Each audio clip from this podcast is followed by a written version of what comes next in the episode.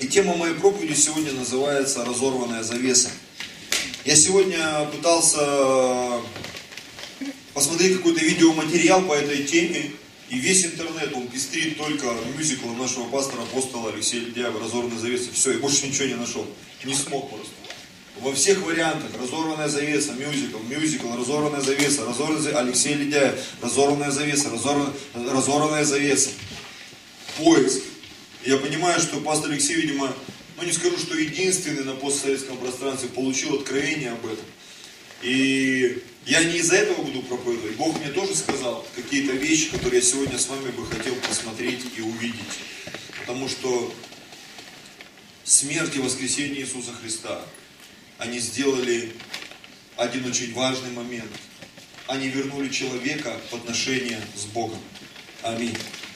Потому что до Иисуса Христа, тех отношений, которые были в Эдемском саду у Адама, Евы и Бога, их не было до пришествия Иисуса Христа, до Его смерти и до Его воскресения. Но после того, как Иисус умер и воскрес, все изменилось. И сегодня мы с вами попытаемся понять э, этот механизм, что же произошло там. Давайте откроем первое место, это Евангелие от Матфея, 27 глава, с 50 стиха. Сразу, наверное, мы окунемся в ту атмосферу, которая была на Голгофском кресте, без э, каких-то там вступлений. То есть именно с этого момента. Иисус же опять возопив громким голосом, испустил дух. То есть мы начнем с момента смерти. Иисус умер на кресте, испустил дух.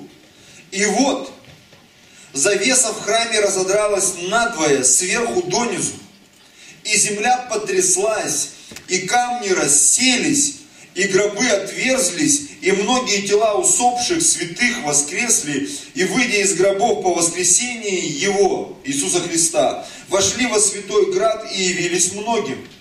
Сотник же и те, которые с ним стерегли Иисуса, видя землетрясение и все бывшее, устрашились весьма и говорили, воистину Он был Сын Божий. Аллилуйя. Я прочитал три Евангелия. А, в трех Евангелиях ситуация повторяется. Завеса разодралась.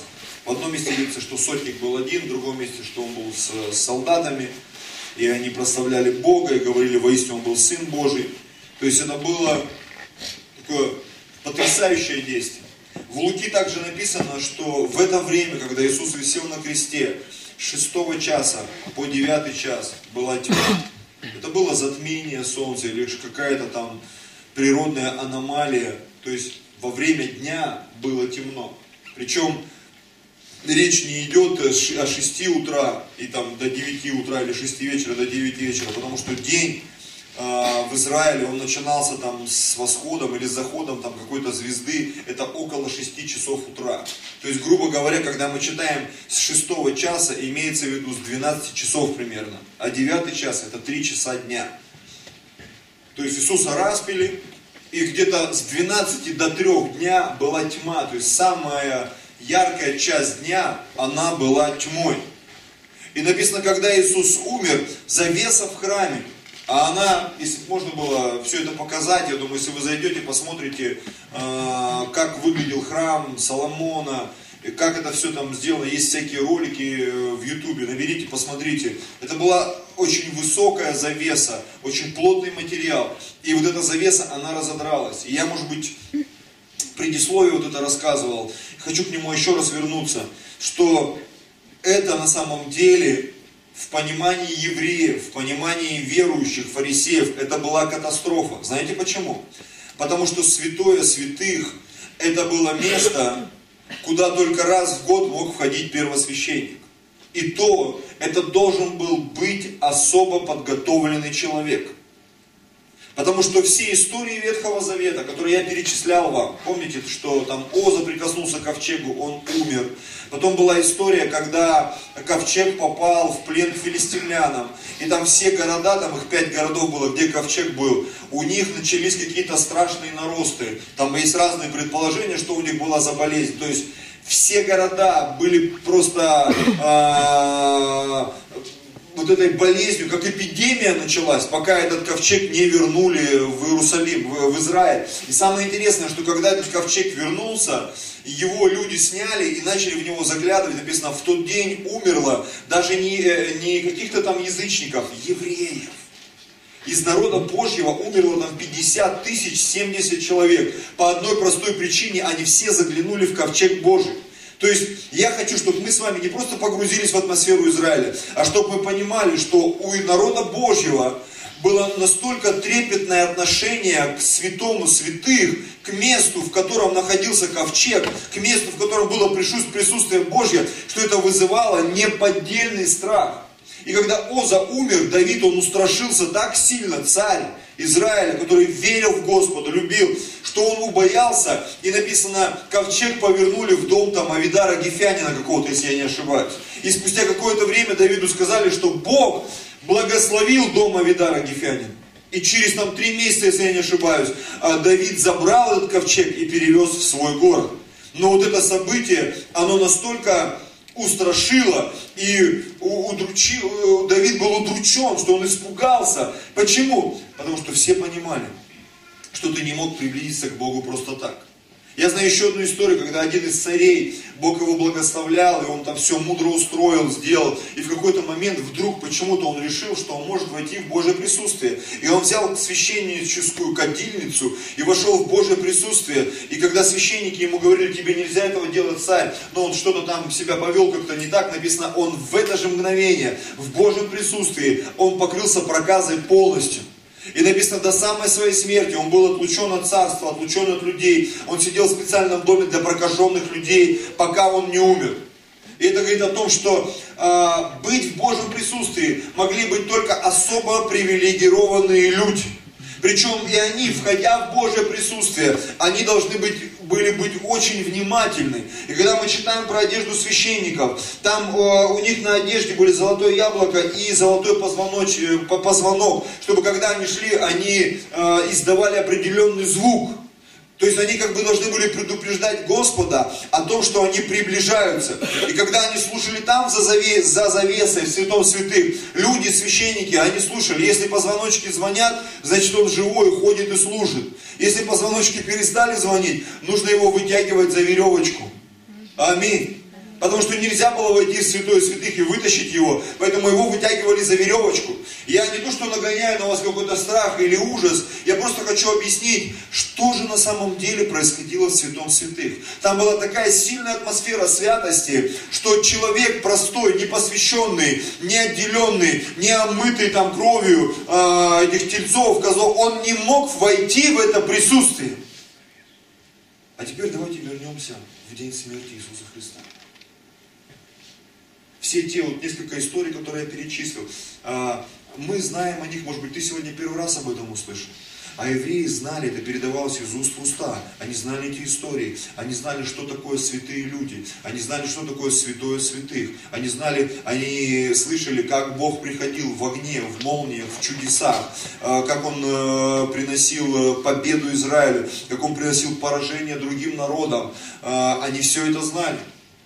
Они все это знали, они все это знали, и у них был определенный страх, определенный трепет. И я тебе скажу больше, а, помимо израильского народа, был еще особо выделенный народ, это левиты. Это люди, которые служили в храме, они обслуживали храм, они открывали двери, они убирались там, они все это делали. И среди народа левита была еще одна выделенная, как каста высшая, это дети Аарона, потомки Аарона. Они были первосвященниками. Это как раз были те люди, которые раз в год, они могли войти в святое святых с привязанной веревочкой и принести эту жертву. И вот представляете, когда все эти люди находились в храме, служащие, возможно, там первосвященники, кто-то из обслуги, вдруг ворота в храме, они распахнулись, камни расселись, и завеса разодралась. Просто представьте себе, что началось, э, какая паника началась в храме. Потому что все настроились, все, это как, это знаете, это сравни, ну может быть плохой пример, как ядерный взрыв, если бы ты увидел гриб. Если бы ты увидел гриб живыми глазами, все, это, это такое, радиация такого масштаба, тебе не укрыться и не убежать. Если бы ты увидел ядерный взрыв, ядерный гриб своими глазами. Вот нечто подобное произошло в храме, который был в Иерусалиме после смерти Иисуса Христа. Но самое интересное, что никто не умер в храме. Самое интересное, что никто не умер в Иерусалиме. Самое интересное, что э, начало происходить что-то обратное в Иерусалиме. И мы с вами прочитали сейчас Евангелие от Матфея, что написано, вдруг святые начали воскресать, тела многих усопших святых воскресли и явились в храм, в город святой, и люди видели этих святых воскресшими. Не называется, кто это были, что это были за люди, просто как факт. Очень часто, когда я с кем-то читаю это место, с людьми на домашке, кто недавно в церкви, да, и они вдруг, как это воскресли, как это ходили? Вот так. Мы часто не обращаем на это внимания. Мы привыкли, что в Ветхом Завете там много страшилок, каких-то нестыковок, историй. Но когда мы читаем, это, это Новый Завет, друзья. Новый Завет. Причем конец Евангелия от Матфея. Воскресшие люди, усопшие святые, ходили, завеса в храме разодралась. Так что же произошло на самом деле? Когда у Иисуса спрашивали о храме, он однажды ответил ученикам, потом это ему вменили, вменили в обвинение. Он говорит, разрушьте храм сей, я восстановлю его в три дня. И написано, никто его не понял, даже ученики. Потому что он говорил о храме тела своего. И ученики говорили, послушай, этот храм строили 46 лет. Как ты его в три дня восстановишь? Иисус говорил о том, что пришло время перемен. Что все эти вещи Ветхого Завета, история израильского народа, это все был прообраз для того, что произойдет во времена смерти и воскресения Иисуса Христа. Что эта завеса, она будет удалена, что все эти планы, 10 заповедей, завет с Авраамом, э, все эти обновленные заветы, Авраам, Исаак, Иаков, 10 заповедей, которые были даны через Моисея, храм Соломона построенный, потом все эти восстановленные вещи, возвращение из плена, все эти жертвы, этот механизм был запущен, запущен только для того, чтобы восстановить отношения Бога и человека. И люди настолько привыкли к каким-то моментам в своей жизни, что когда вдруг это разрушилось все, это произвело шок. Мы сегодня, люди, живущие вот в современном обществе, сегодня христианство, оно настолько многогранно, многолико, есть католические церкви, есть православные церкви, есть лютеранские церкви, есть евангельские церкви. Э, если я не ошибаюсь, в христианстве более или около тысячи конфессий. И каждая конфессия, она претендует на какую-то свою позицию, утверждая, что именно вот то, как мы делаем, это и является истинным поклонением Богу. Но знаете, что я заметил? Когда Бог приходит, в разумах большинства людей наступает хаос. Хаос. Почему? Бог пришел. И это даже в Библии есть, когда Бог приходит, хаос наступает. Вся человеческая логика, все человеческие придумки, это все начинает вызывать ужас, страх, сомнения. Почему? Бог пришел. Поэтому, когда, храма, э, когда завеса в храме разодралась, люди не знали, что делать. Была паника, был ужас там. Все собрались умирать уже. Наверняка. А ничего не произошло. Запустилась обратная реакция. Почему? Потому что это и должно было произойти. Все шло к тому, чтобы завеса в храме разодралась. Бог, Он ждал этого момента несколько тысяч лет, чтобы Его Сын умер и заплатил своей святой кровью, чтобы на основании святой крови Иисуса Христа Бог мог приблизиться к человеку и общаться с ним. Потому что после Эдемского грехопадения Бог уже не мог общаться с человеком. Потому что святой Бог и грешный человек, они не могли встречаться. Святой человек, грешный человек мог умереть в присутствии Божьем. И все. Вы помните эту историю? Тоже в Библии так много историй непонятных, загадочных. Помните, когда Моисей общался с Богом, и в какой-то момент у них такая близость наступила, что Моисей фу, набрался силой. И помните этот фильм «Говорит, читай, покажи личико». Все его смотрели, да, он говорит, Господь, а можно тебя посмотреть? Я когда читаю, мне всегда сердце начинает, знаете, аж это, колыхаться, думаю, вот это ж, это ж такой момент. И Бог так по-отечески сказал, ты не можешь меня увидеть. Почему? Ты умрешь сразу. Сразу в твою жизнь придет суд, ты не готов еще к этому. Давай сделаем так. Я пройду мимо тебя, я закрою тебя, и когда пройду, ты увидишь меня сзади. Тебя спина устроит? Давай, Господь. И там понятно, что это может быть сложности переводов, все ты это читаешь, думаешь, Господи, что это такое? Я помню, однажды ночью я читал книгу пророка Иезекииля, если я не ошибаюсь, и там вот описывается вот это все, херувимы, колесница. И когда дело доходит до вот этого вот, который над э, ним подобие свода, над подобием свода подобие престола, а над подобием престола подобие Сына Человеческого, у которого огонь отчресил его ниже, и огонь отчресил его выше. И ты понимаешь, какой-то момент, подожди, это о ком речь идет? Это кто там сидит на этом подобии? Престола, над сводом. И волосы начинают на голове шевелиться. А не Бог ли это там сидит? Не Бог ли это прилетел? И пророк его увидел. Ну как увидел? Он увидел солнце. Ты можешь на солнце смотреть? Это нереально. Просто можешь ослепнуть, если смотреть в яркий день на солнце. И вот представляете, Бог, Он ждал этого момента, чтобы приблизиться к человеку. И этот момент Он наступил. Когда Иисус, Он умер на кресте. И когда Он воскрес из мертвых. Поэтому разорванная завеса это апогей Божьего плана спасения, братья и сестры. И поэтому, когда мы говорим «Христос воскрес», это не треснувшие яйца, братья и сестры. Это не заломанные куличи. Хотя, может быть, кто-то и в это очень сильно верит, и не хочется его веру разрушать. Для меня сегодня, я не помню, что я когда-то об этом проповедовал за всю свою жизнь христианскую. Для меня сегодня воскресший Христос – это разорванная завеса, умерший Христос, это разорванная завеса. Это заплаченная цена, это некий, простите уж за мои аналогии, люблю фантастику, фильмы, это некий транквилизатор, это некое противоядие, которое нам с вами теперь позволило входить в Божье присутствие. Аминь. Аминь. Аминь. Аминь. И когда мы говорим, мы святые, люди смотрят, какие вы святые. Да, мы святые. Почему? Потому что Иисус Христос, Он умер и воскрес. Потому что внутри меня произошли эти перемены. Аллилуйя. Внутри меня Иисус умер. И внутри меня Христос воскрес. И благодаря этому, этому действию, этому событию, вот эта завеса в храме, она разодралась. Вот это покрывало, оно было снято. И благодаря тому, что сделал Иисус, теперь Бог, Отец Небесный, в Духе Святом, в Своем святом присутствии, Он смог войти в мое сердце. Вот о чем говорили пророки, которые говорили, я заключу новый завет, я вселюсь в них и буду входить в них до момента смерти Иисуса, до момента Его воскресения, до момента вот этого крестного действия на Голгофе.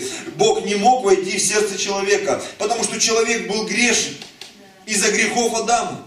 Но благодаря жертве Иисуса Христа, теперь любой человек, не только левит, не только священник, а, потомок Аарона, но любой, кто исповедал Иисуса Христа Господом и Спасителем, он может позволить Богу войти в свою жизнь и в свое сердце. Теперь можем слышать голос Божий, теперь можем говорить новыми языками, мы можем возлагать руки на больных, изгонять бесов. Почему? Потому что внутри нас есть сила Божья. И помазание, оно не просто снаружи, как было в Ветхом Завете. Помазание, оно уже внутри нас. Помазание, которое приносит способность исполнять волю Божью. Вот что такое разорванная завеса, которая вызвала невероятный ужас среди священников в храм. На самом деле, это была свобода. Свобода, от которой люди, наверное, шарахались в ужасе и думали, ну все, это смерть. Нет, это свобода. Давайте с вами посмотрим Евреям 9 главу. Это Новый Завет, но в этом Новом Завете есть такой некий расклад э, того, что было в Ветхом Завете. То есть мы не будем смотреть Ветхий, мы посмотрим в Новый. Как Новый истолковывает Ветхий. Давайте с первого стиха прям прочитаем. Я думаю, это будет нам всем полезно. И Первый Завет имел постановление о богослужении и святилище земное. Ибо устроена была скиния первая, в которой был светильник и трапеза, и предложение хлебов, и которое называется святое. За вторую же завесу была скиния, называемая святое святых, имевшая золотую кадильницу и обложенный со всех сторон золотой, золотом ковчег завета, где были золотой сосуд с манною, жезл Ааронов расцветший и скрижали завета. То есть в этом ковчеге хранили сосуд с манною, которая падала на, на протяжении 40 лет, там был расцветший жезл Аарона, была тоже целая история, когда простую палку положили, э, с утра пришли, на ней листочки, цветочки и даже там миндаль принесли, даже орешки выросли за одну ночь, представляете? И как бы Бог показал, что вот Аарон это особенный человек, вот, и там также было скрижали завета. Это те скрижали, которые Бог однажды дал Моисею, но Моисей, спустившись с горы, психанул, расколотил их, и Бог сказал, делай новые сам. И он делал новые сам, пришел, и Бог на них опять уже начертил, но эти скрижали э, э, Моисею пришлось делать самому. Это все хранилось в ковчеге. Вот. А над ними, над ним, над ковчегом, херувимы славы, осеняющие очистилище, о чем не нужно теперь говорить подробно. Я, в принципе, не подробно, так вскользь, для общего развития. При таком устройстве в первую скинию всегда входят священники совершать богослужение. Во вторую, святое святых, однажды в год. Один только первосвященник, причем, смотрите, такая пометочка, не, ремарочка в этих, в, этих, среди запятых, не без крови. Просто так туда не войдешь который приносит за себя, чтобы не умереть там, и за грехи неведения народа. Сим, это уже, ну как говорят, что Павел написал это послание, хотя точно неизвестно. Сим или этим самым, да, Дух Святой, Он нам показывает, что еще не открыт путь во святилище, доколе стоит прежняя скиния. В Библии написано – в другом месте в Новом Завете. Если Христос не воскрес, тщетна вера ваша. Если Христос, Его смерть ничего не значит, значит наша вера, она, она пустая, пустышка, братья и сестры. Но если Христос умер и воскрес, все хорошо. Мы в правильном направлении идем. И движемся. Она есть образ настоящего времени, прежняя скиния, в которой приносятся дары и жертвы, не могущие сделать в совести совершенным приносящего. Я как-то говорил уже по этому поводу, что жертвы Ветхого Завета, они напоминали современные памперсы. Да, это все не вываливается с ребенком, но порой запашок он стоит. И вот человек, который приходил к Богу по ветхозаветной схеме, он приносил жертву за свои грехи, и Бог прощал ему но человек внутри, у него оставалась эта тяга к греху. Его совесть, она все равно была подвержена этому. Да, вроде бы Бог простил. Да, кто-то чужой, другой погиб, за ты должен был погибнуть, но погиб там, какая-то корова погибла, какой-то козел отпущения, какая-то там птичка невинная пролила свою святую кровь за твои грехи. Но ты-то оставался прежним. И в этом была проблема Ветхого Завета. И вот об этом и говорится, что э, эти жертвы и дары, они не могущие сделать в совести совершенным приносящим. Они не освобождали от этой греховной зависимости. И которые с явствами, и питьями, и различными омовениями, и обрядами, относящимися до плоти, установлены были только до времени исправления. То есть была запущена определенная схема, как о чем выше написано, об этом можно и не говорить. Мы говорим, чтобы понять, что же произошло. Что на самом деле вот этот апогей, вот это событие, разорванная завеса, знаете, как вот две шторы висят, эти очень удобно. Представьте, что они были одной, и они разорвались. Это был прообраз того, что все, вот эти ограничения были сняты неожиданно, это не умещалось в мозгах. Многие не могли понять, что же произошло. Даже когда Иисус им пытался объяснить, они не могли врубиться вообще. И там много таких э, ну не сказать, что комичных, но забавных историй происходило. Помните, когда Иисус воскрес, написано, там два брата шли в Емаус, селение отстоящее там от Иерусалима на сколько-то там стадий. И к ним Иисус пристал, они его не узнали. И он начал им объяснять, они с ним начали разговаривать. И только когда он преломил хлеб, написано, у них открылись глаза, и он стал для них невидим. Вот так и для нас порой. Ты ходишь, ходишь в церковь, молишься, молишься, веришь, веришь, и вдруг в какой-то момент, туш, вон оно что. Вот, вот оно, оказывается, как все делается и происходит. Очень часто в моей жизни происходит подобное откровение. Знаете, я такой, не скажу, что духовный наркоман, да, но я иногда прям жду этого момента. Бог, покажи мне еще что-нибудь. Я представляю, как Моисей, который общался с Богом, общался с Богом, общался с Богом лицом к лицу. Он его не видел, но Бог с ним общался. Бог был для него невидим. И в какой-то момент Моисей говорит, Бог, ну ну покажись. И Бог говорит, не могу. Покажись, говорит, ты умрешь. Я могу тебя спину, может, посмотреть. Ладно. И Моисей видел Бога, видел его спину. Одиннадцатый стих читаем.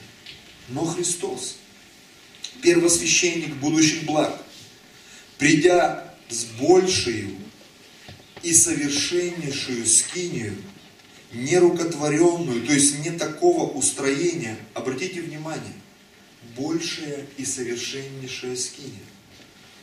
Храм в Иерусалиме, ну чтобы вы знали, да, это было весьма высокое строение. Крыло храма. Сам храм, я не ошибаюсь, сколько же он там был ростом? Около 10 метров, да, по-моему? Кто мне напомнит, кто у нас? Книжный червяк, нет таких среди нас? А, по-моему, 20 на 20 локтей было, да, что-то такое. Говорят, там 10 метров. Это только, это святое святых. А вот этот вот впереди, как он называется, притвор, да, он был еще выше, там, в два или в то есть это примерно ну, 20 метров, скажем так. 20 метров это у нас семиэтажное здание примерно, да, 3 метра этаж, девятиэтажный, 30 метров девятиэтажка. Я помню. Этаж 3 метра, пятиэтажная эта штука, то есть пятиэтажка 15 метров. То есть семиэтажное здание примерно. То есть это весьма высокое здание, я скажу. Весьма высокое, большое. Ты думаешь, о чем идет речь? Большее не имеется в виду по размеру, большее по значимости, большее по святости, большее по эффективности. Понимаете? Если бы мы посмотрели с вами на первые компьютеры, они бы занимали вот эту всю площадь. Но вот этот сегодня телефон, маленькое устройство, оно, я не знаю, в миллион раз мощнее, чем то, что было на заре изобретения компьютеров. Так вот, когда мы говорим о том, что сделал Иисус, о большей, совершеннейшей скине, нерукотворенной, то есть не такого устроения. Мы говорим о чем-то более высоко, ну если хотите, технологичном, в духовном смысле. И вот смотрите, не с кровью козлов и тельцов, но со своей кровью. Однажды вошел во святилище и приобрел вечное искупление. Не разовое, не временное, вечное искупление. Ибо если кровь тельцов и козлов и пепел телицы через окропление освещает оскверненных, дабы чисто было тело, то коль не паче кровь Христа, или тем более, да, современным языком, то тем более кровь Христа, который Духом Святым принес себя непорочного Богу, очистит совесть нашу от мертвых дел для служения Богу живому и истинному. Вот оно где произошло все. Те жертвы, они не могли очистить совесть. Они не могли убрать эту тягу, но кровь Иисуса Христа, однажды принесенная, она осветила нас. Еще раз повторю это слово, может быть не библейское, да? Это противоядие греховное. Оно сработало в Иисусе Христе. Аминь. Аминь. Те жертвы, это были, как знаете, такие примочки какие-то ненужные. Я тут недавно Узнал, пообщавшись с одним врачом, помните, вот эти вот все говорят, там, он закодировался там, от алкоголя, да? И мне один врач на полном серьезе сказал, вообще, как, как бы это не принято говорить, на самом деле никакой кодировки не существует вообще медицинской, это все говорит просто внушение. Да, люди могут там какие-то таблеточки вшить, какие-то там э, штучки. Нет кодировки на самом деле. Это просто э, была создана эта система, чтобы человек приехал, ему что-то там поцарапали, сделали, могут какую-нибудь таблеточку, которая растворится через там какое-то время. И все. И знаешь, я когда над этим размышлял, думаю, интересно, а какой принцип Ветхого Завета вообще? Потому что сегодня мы четко понимаем, жертвы Ветхого Завета, они не давали человеку свободу. Но они создавали определенную иллюзию. Ну как бы ты прощен, ходи, старайся, и Бог тебя благословит. Сегодня мы это четко понимаем что жертвы Ветхого Завета, они не делали человека освященным, они не делали его святым, они не делали его свободным. Сколько бы жертв Ветхом Завете не приносил, ты все равно не мог встретиться с Богом. Не мог. И поэтому люди входили с веревочкой, первосвященник один раз в год, с веревочкой привязанной, чтобы не умереть. И люди, которые были там не евреи, не левиты, не потомки Аарона, они вообще не могли прикасаться, не смотреть к святому святых. Почему? Потому что они умирали мгновенно. И ты понимаешь, когда пришел Иисус, вдруг все изменилось, завеса разодралась. У людей был ужас, люди собрались помирать, а ничего не произошло. Почему? Противоядие сработало. Потому что кровь Иисуса Христа, святого, непорочного человека, когда она попала на небо, мы сейчас прочитаем об этом, она изменила отношения между Богом и человеком. Сработал некий механизм невероятный, который наши мозги порой они не способны. Как это все сработало? Как это? Я сказал, Иисус мой Господь и все? Да. Это сложно представить, это сложно осознать. Я верю в то, что Иисус Христос воскресил его из мертвых, и это все. Устами исповедовать, сердцем веровать, это все? Да, брат мой, сестра. Как бы нелепо это выглядело, как бы не выглядела эта проповедь, как написано, благоугодно было Богу юродством проповеди спасти погибших. Юродством проповеди. Что такое юродство? Чрезмерная простота. Ну слишком просто как-то. Да, это выглядит слишком просто. Но даже фраза такая бытует среди людей. Все гениальное просто. Когда ты открытие какое-то делаешь, думаешь, неужели, как мы долго не могли до этого дойти? У меня сразу там десяток примеров. Знаете, вот эти вот молнии, которыми пользуются все, вот это, в шеренгах, в куртках, везде. Когда какой-то человек просто держал в руках птичье перо. И он его разбирал.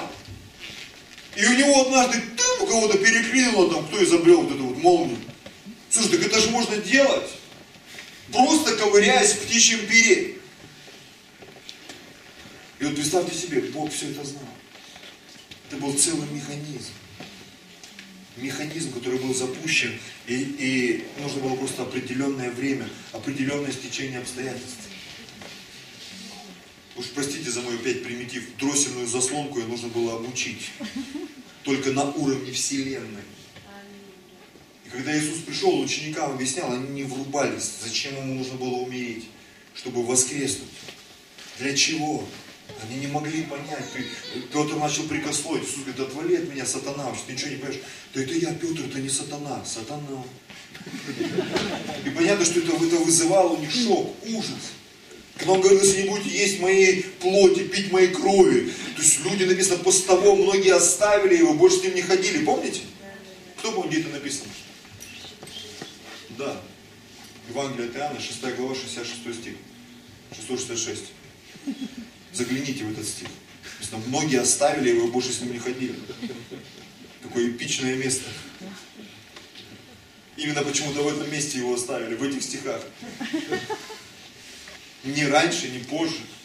Не в 777, а вот именно в 666.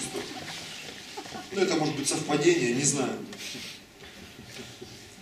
И потому он, 15 стих, есть ходатай Нового Завета, дабы вследствие смерти его, бывшей, смотрите, для искупления от преступлений, сделанных в Первом Завете. Причем тут Первый Завет Иисус? Потому что Иисус за оба завета умер и заплатил за оба завета. И за тех, кто жил до его пришествия, и за тех, которые живут после его пришествия. Я много раз это говорю и не стесняюсь повторять, что люди, которые живут сейчас, они верят в Христа пришедшего. А люди, которые жили до Христа, они могли верить в Христа грядущего и тоже быть спасенными. Потому что когда мы читаем книгу Иова, Иов, который жил там за несколько тысяч лет до пришествия Иисуса, он сказал, а я верю, что Искупитель мой жив. это было такое сказать? Он говорит, я увижу его своими собственными глазами. Что это было? Это была вера, исповеданная в Христа грядущего. Аминь. Аминь. Аминь. Иов умудрился вот так поверить. Больше ни про кого не написано, к сожалению. Ну, Авраам еще написано, он был рад увидеть день он и увидел и возрадовался. Это, видимо, произошло как раз вот в тот момент, когда он убивал Исаака, и Бог его остановил. И у Авраама что-то там перещелкнулось. И он понял всю схему. Ну уж простите за эту терминологию. Потому что наш Бог, Он логичный Бог, в нем нет хаоса. И порой то, что нам кажется хаос, это божественная логика. Это просто у нас в голове хаос, вот поэтому нам кажется, что его логика это хаос. На самом деле его хаос это божественная логика, а то, что в нашей голове логика, это путаница, которая мешает нам жить, братья и сестры. Аминь. И потому он есть ходатай Нового Завета, дабы вследствие смерти его, бывший для искупления от преступлений, сделанных в Первом Завете, призванные к вечному наследию, получили обетованное или обещанное. Ибо где завещание, там необходимо, чтобы последовала смерть завещателя. Потому что завещание действительно после умерших, а, оно не имеет силы, когда завещатель жив. Почему и Первый Завет был утвержден не без крови? Ибо Моисей, произнеся все заповеди по закону перед всем народом, взял кровь тельцов, козлов с водою, шерстью червленую и сопом и окропил как самую книгу, так и весь народ, говоря, это кровь завета, которую заповедал вам Бог. Также окропил кровью и скинию, и все сосуды богослужебные, да и все почти по закону очищается кровью, очищается кровью. И без пролития крови не бывает прощения. Итак, немножко вот этой вот непонятной информации мы сейчас прочитали с вами, да, я понимаю, вижу, положу глаза. Давайте все-таки, что же имел в виду Господь? Дальше идет объяснение. Итак, образы небесного должны были очищаться сими, самое же небесное лучшими сих жертвами. То, что сделал Моисей, то, что построил Соломон, это все были образы. Поэтому и жертвы, они были образом. Скажу современным языком. Все, что было построено Моисеем и Соломоном, это все была виртуальная тема по отношению к небесам. Просто копия. Копия. Скажешь, ну люди-то были живыми, ну, ну что поделаешь. Так устроен мир. Это, это была копия. А когда пришел Иисус, наступило время для оригинала. И поэтому Иисус, еще одну историю, которую мало кто помнит, да, напомню. Помните, когда Мария Магдалина пришла, к ней подошел Иисус, она его не узнала, помните? Она думала, что это садовник, э, куда дели нашего учителя, а он ей говорит, Мария, да это я. И у нее глаза открылись. И она, как все женщины, хотела по обычаю там слезами ноги вытирать, волосами там, слезами омывать, волосами вытирать. А Иисус говорит, не прикасайся ко мне. Ибо я еще не восходил к Отцу моему Отцу вашему. Почему? Потому что Иисус только воскрес. И ему нужно было еще себя, написано, он Духом Святым себя принес на небеса. То есть это был такой момент особенный, в котором Марина Магдалина участвовала, когда воскресший Иисус, он почему-то очутился в том месте, где она была, и это был такой некий промежуточная остановка некая, для того, чтобы пойти на небо, и потом говорит, я вернусь и буду с вами общаться. И потом говорит, тебе еще нельзя ко мне прикасаться. Почему? Я еще как жертва. Я только воскрес, мне нужно еще войти на небо. И вот мы сейчас дочитаем, вы поймете, что же произошло. Итак, образы небесного должны были очищаться сими, самое же небесное, лучшими сих жертвами. Ибо Христос вошел не в рукотворенное святилище по образу истинного устроенное, но в самое небо, чтобы предстать ныне за нас пред лицо Божье. Иисус пошел на небо со своей святой кровью, которую пролил на кресте. Я думаю, что он даже небо очищал от присутствия некого падшего архангела, у которого было очень красивое имя. Люцифер, сын. Сегодня мы знаем его в другой ипостаси. Сатана, дьявол. все зло, которое мы имеем, объединено под, объединено под знаменами вот этого падшего Херувима, помазанного, который ходил среди огнистых камней, который был сотворен в день сотворения, как печать совершенства, венец мудрости, красоты. Вот таким он был. Но потом все изменилось. Читаем дальше. 25 стих. «И не для того, чтобы многократно приносить себя, как первосвященник входит во святилище, каждоугодно с чужой кровью. Иначе надлежало бы ему, Христу, многократно страдать от начала мира. Он же однажды, к концу веков, явился для уничтожения греха жертвою своею, и как человеком положено однажды умереть, а потом суд, это, кстати, вот это место для любителей реинкарнации, да, что существует реинкарнация, ее не существует. Я, как верующий человек, верю в единственную реинкарнацию, и то, возможно, я заблуждаюсь, да, всемогущий Бог стал человеком. Потому что я знаю, что Иисус, Он существовал до появления на планете Земля. И когда мы читаем пророка Исаия, мы тоже видим там особенное, особенное э, трактование. Написано, младенец родился, а сын дан. Как это сын дан, а младенец родился? А вот так это. Иисус, который был безначальный, безграничный, бесконечный, всемогущий, он вошел в человеческое тело, в чрево земной женщины. Бог Отец так сделал. И когда его тело росло, физическое, его сознание, оно набирало эту силу. И в какой-то момент, уже в 12 лет, Иисус, уже маленький мальчик Иисус, до него уже дошло, что у него есть Отец Небесный. И когда его родители потеряли, слушайте, я не гружу вас, нет, вы такие все осторожно. И тогда у меня дар учителя включается, я могу такое наверное, рассказывать. Потом страшно веру людей ломать. Так вот Иисус уже в 12 лет, когда его потеряли, помните, его нашли, говорит, ты где был? Он говорит, а вы разве не знали, что мне должно быть в том, что принадлежит Отцу моему? Пойдем домой, Иисус. Перегрелся ты, сынок. И он написано, пошел и был у них в послушании. Аллилуйя. Вот такой наш Иисус. Вот такой наш Иисус, братья и сестры. Так и Христос, 28 стих. Однажды принеся себя в жертву, чтобы поднять грехи многих, во второй раз явится не для очищения греха, а для ожидающих его во спасении. В принципе, вот на этом можно было бы и закончить. Поэтому, музыканты, пожалуйста, можете выйти. Я еще кое-что расскажу. Итак, что же такое разорванная завеса? Разорванная завеса – это доступ в Божье присутствие, братья и сестры. Разорванная завеса – это противоядие, которое Бог подарил всему человечеству. Для того, чтобы мы могли стать частью Божьей семьи. Для того, чтобы мы могли обрести то, что Адам с Евой они потеряли и утратили в Эдемском саду. Это очень важный момент, который мы с вами можем сегодня, в этот замечательный праздник Светлой Пасхи, утвердить в своем разуме. Аллилуйя. То сегодня ты уйдешь после служения, и пусть в твоем разуме останется эта мысль.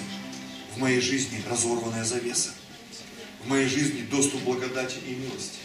И я как как это сказать, ответственный, да, я приготовился к проповеди, у меня еще примерно 5 местописаний, но я понимаю, что нас может сейчас так далеко укатить.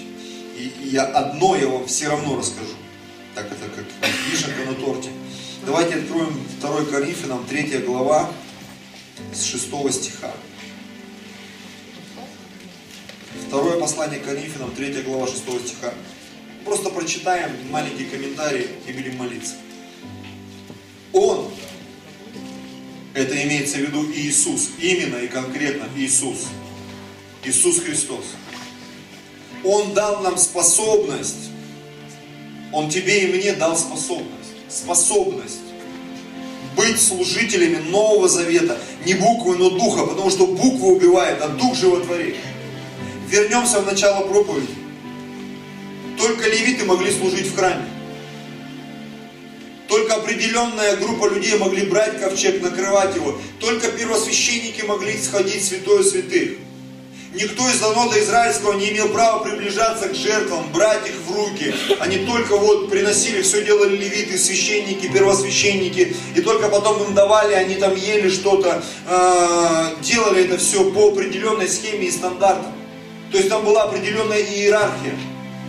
И вдруг здесь мы читаем, что Иисус дал нам всем способность, всем, всем присутствующим здесь, всем, кто исповедовал Иисуса Христа Господом и Спасителем, всем, кто принял Его в свое сердце. Он нам всем дал эту способность быть служителями Нового Завета не буквы, но духа. Почему? Потому что буква, она убивает. Если нет Божьего присутствия, буква, она убивает. Ты понимаешь, невозможно жить, как написано в Слове Божьем. Я вспоминаю, когда 20 с лишним лет назад я покаялся и читал э, Библию, Ветхий Новый Завет. У меня мозги трещали, я прям говорил вслух, нереально жить вот так. Но сегодня я понимаю, все возможно. Потому что внутри меня появилось противоядие, которое убило внутри меня вот этот грех которая уничтожила внутри меня вот эти вещи, которые мешают Богу войти в мою жизнь, приблизиться ко мне и наполнить меня своим присутствием и своим помазанием. Седьмой стих. Если же служение смертоносным буквам, начертанное на камнях, было так славно, что сыны Израилевы не могли смотреть на лицо Моисеева в причине славы лица его приходящей, представляете, это был Ветхий Завет.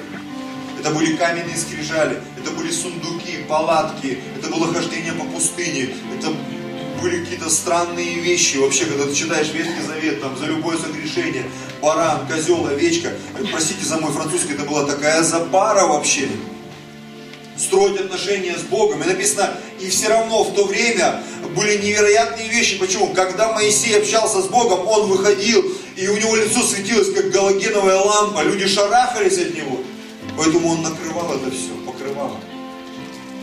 Чтобы люди не пугались. Представляешь, идет такой прожектор с горы спускается. Дальний свет. Слушай, там жесть какая-то. А это Моисей пришел. Просто он молился там 40 дней, 40 ночей. Прикинь, реакция у людей. Люди просто шарахались. Это было еще похлеще, завеса. Ты идешь, а у тебя лицо как фонарь светит. Смех, и грех, да? И вот написано, Израилю не могли смотреть на лицо Моисея, просто разбегались в страхе, как таракан, по причине славы лица его приходящей. То не гораздо ли более должно быть славно служение Духа? Имеется в виду то время, в которое мы живем. Ибо если служение осуждения славно, почему служение осуждения? Потому что люди жили в заповедях. И там каждая заповедь, она как гвоздь в крышку гроба была. Не убей, не кради, там, не пожелай, не своруй. В день субботний там какой-то мужик пошел дрова собирать, его камнями насмерть закидали. Но ему просто дрова были нужны. Ну, понимаете, там все было серьезно вообще. На полную катушку. Вроде за дровами пошел. Не вернулся. Ибо если служение осуждения славно, и люди кайфовали, прикинь, камнями закидали, фу, слава, как классно Господу поклоняться. А что делать? Да, закидали там одного Гаврика. Послужили от души. Представляешь, люди кайфовали от этого. Написано, увидел там свою дочь согрешившую, сына своего согрешившего, камень твой был, должен быть первым, от души. Держи во имя Господа. Просто прикинь, они там гнали просто всей толпой вот этой вот. 600 тысяч только мужчин, готовых к сражению. Не считая женщин и детей. И написано, вот это служение, служение было славным. Просто когда начинаешь вдумываться, как люди жили. Я недавно тут читал, знаете, вот э, наша страна, она велика, могуча, разнообразна, согласитесь. Есть такие закоулочки, да, про которые ходят легенды, там, типа, вот, Чечня, Ингушетия, да, вот говорят, что там народ такой, и так далее, и так далее. Знаете, я когда читаю Ветхий Завет, то, что делал Давид, мне кажется, чеченцы наши, это детский утренник, братья и сестры. Вспомните, там у Давида были веревочки какие-то специальные, две на смерть, одна на жизнь.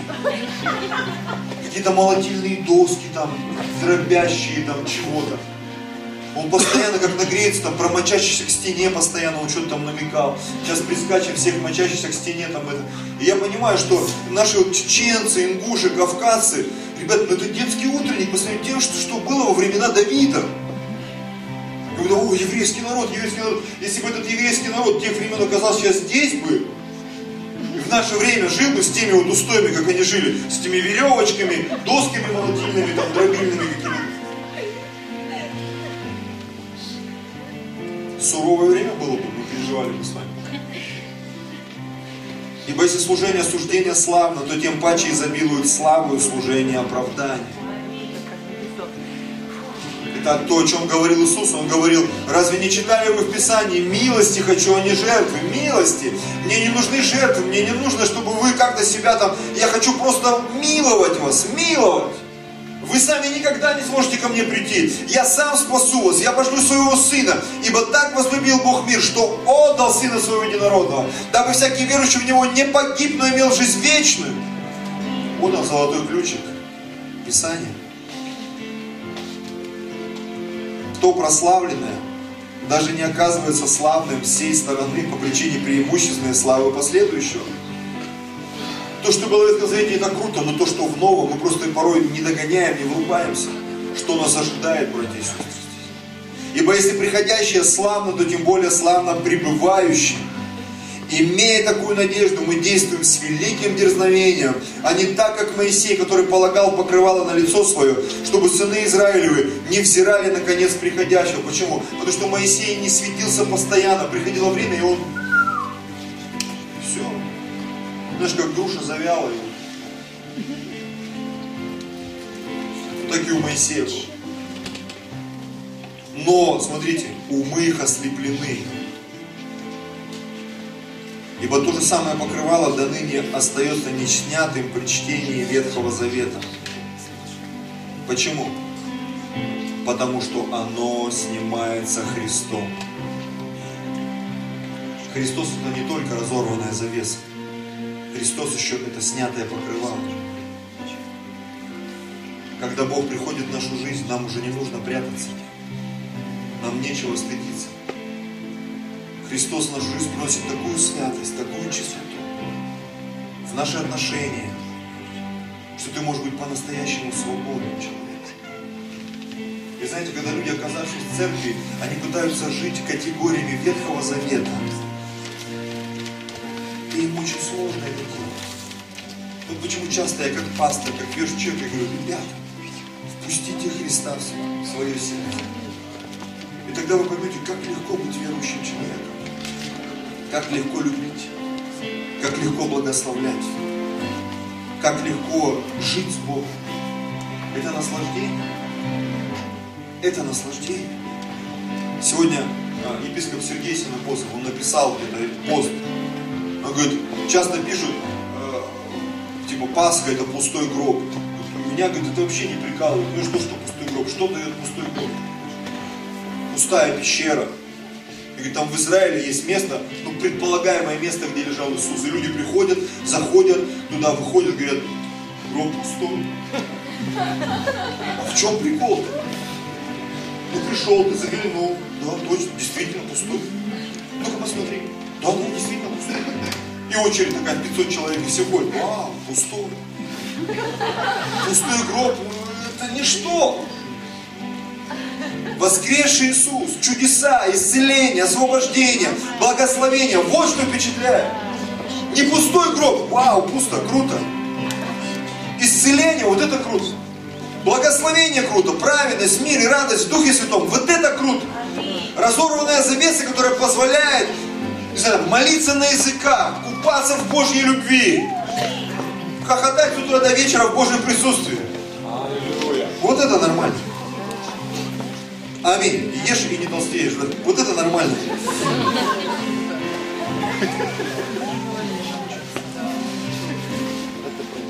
До ныне, когда они читают Моисея, покрывало лежит на сердце их. Скажи, что теперь, Моисея не читать, что ли? Читай, только впусти Иисуса в свое сердце. Смотрите, но когда обращаются к Господу, понимаете, да, что как бы получается у некоторых мозги, в мозгах не стыковка. То есть если я Моисея читаю, я что, Господу не обращаюсь? Ты обращаешься, имеется в виду, что когда ты пытаешься жить по Ветхому Завету, исполняя заповеди, Ты сам себе подписываешь приговор. Особенно фиша такая по церквям, тут по пазлам, тут я был в направлении, что в некоторых церквях уже, знаете, начинают практиковать обрезание. Типа на всякий пожар. Люди говорят, вы что делаете, ребята? Какое обрезание? Я, и когда я приехал после этого управления, я нашел два или три местописания сразу. Там Павел, по пишет, говорит, если вы обрезываетесь, вам труба, ребят. Вы как бы сами тем говорите, что вы живете по Ветхому Завету. И там даже одного из руководителей известных союзов, кто-то кому-то сказал, что типа он вроде как бы обрезался. И когда мы это слышали, мы хохотали там всем правлением. Люди даже уже готовы вот эти мульки запускать. Про обрезание там и тому подобные вещи. Написано, наше обрезание, оно не рукотворное в сердце. Вот на какое обрезание нам нужно идти. Но когда обращается к Господу, тогда это покрывало снимается, покрывало снимается. Почему? Потому что Господь есть Дух, а где Дух Господень, там свобода. Мы же все открытым лицом, как в зеркале, взирая на славу Господню, преображаемся в тот же образ, от славы в славу, как от Господня Духа. Покрывало снято, завеса разорвана. Ты можешь смотреть на Иисуса. Ты можешь встречаться с Иисусом. Ты можешь общаться с Отцом Небесным. Уже сегодня, уже сейчас, здесь. И Бог будет разговаривать с тобой. И Бог будет показывать тебе видение. Написано, изльет духа моего, и старцы будут вразумляемы сновидениями, юноши будут пророчествовать, девушки. Видеть все, вразумляемы быть. Что это такое? Это как раз то время, которое наступило с момента смерти и воскресения Иисуса Христа. Поэтому я бы хотел, как пастор, как священник, чтобы каждый из нас сегодня, он унес в своем сердце, в своем разуме вот это очень хорошее и правильное откровение, что разорванная завеса это не какая-то катастрофа. Разорванная завеса. Это когда сам Бог, Он разорвал преграду. Это когда сам Бог, зная всю эту схему, всю эту систему, говорит, ну наконец-то я могу с тобой пообщаться. Я могу разорвать все преграды.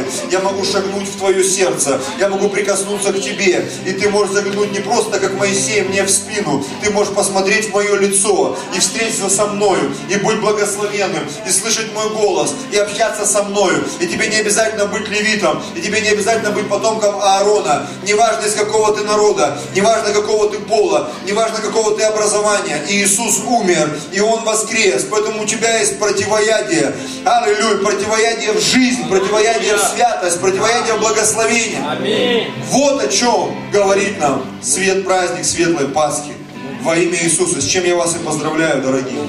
Аллилуйя. Слава Господу. Давайте склоним свои головы. Драгоценный.